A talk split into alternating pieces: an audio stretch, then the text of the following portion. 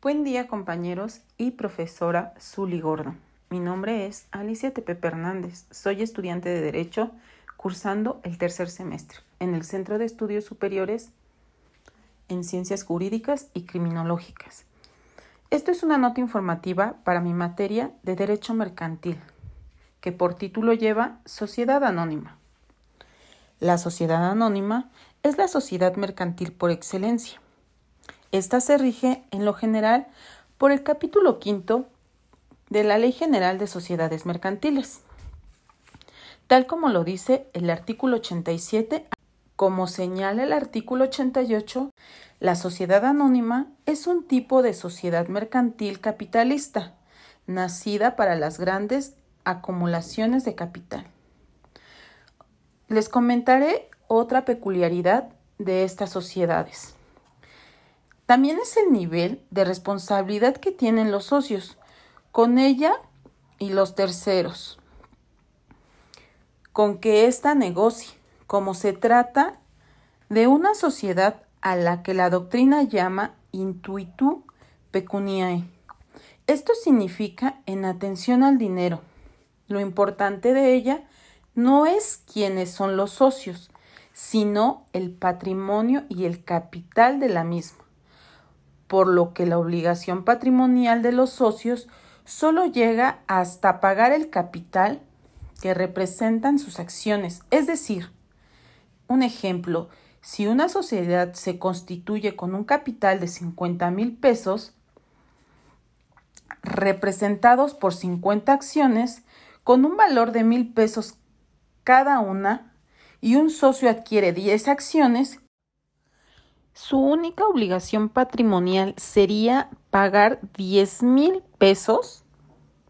Pagar 10 mil pesos sin que deba responder por las deudas de la sociedad en caso de ser necesario. Explicaremos un poco este desarrollo. Esto porque atendiendo a la teoría se entiende que uno no negocia con la sociedad por sus socios, ni porque piense que son personas íntegras o solventes, sino que negocia con una empresa, o sea, una sociedad que tiene recursos suficientes para cumplir con sus obligaciones. La sociedad anónima se debe constituir ya sea ante un notario público, un corredor público o bien mediante suscripción pública, atendiendo a lo establecido por la ley del mercado de valores. Durante esta constitución, a la que se denomina Asamblea General Constitutiva, se comprobará la suscripción y pago del capital social, así como la designación de los funcionarios que administren y vigilan la sociedad. La administración de la sociedad se encargará, según los artículos 142 y 143 de la Ley General de Sociedades Mercantiles,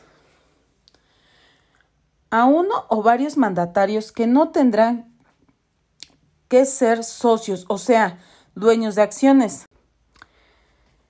Cabe acotar que no puede ser nombrado para estos cargos personas que estén inhabilitadas para el comercio tal como lo dice el artículo 5 y el artículo 12 del Código de Comercio.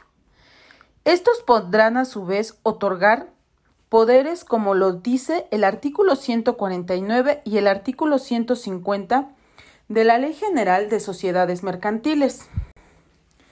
La terminación de las funciones del administrador o consejo de administración o de los gerentes no extingue las delegaciones ni los poderes otorgados durante su ejercicio. Si el administrador actúa teniendo un interés contrario a la sociedad y le ocasionare algún daño, deberá la vigilancia de la persona moral estará a cargo de uno o varios comisionarios como lo dice el artículo 164 de la Ley General de Sociedades Mercantiles, quienes no podrán ser personas impedidas para ejercer el comercio ni empleados de la sociedad, ni de los que sea una sociedad controladora, así como los familiares de los administradores, ya que es a estos a quienes se vigila. Gracias, agradezco su atención.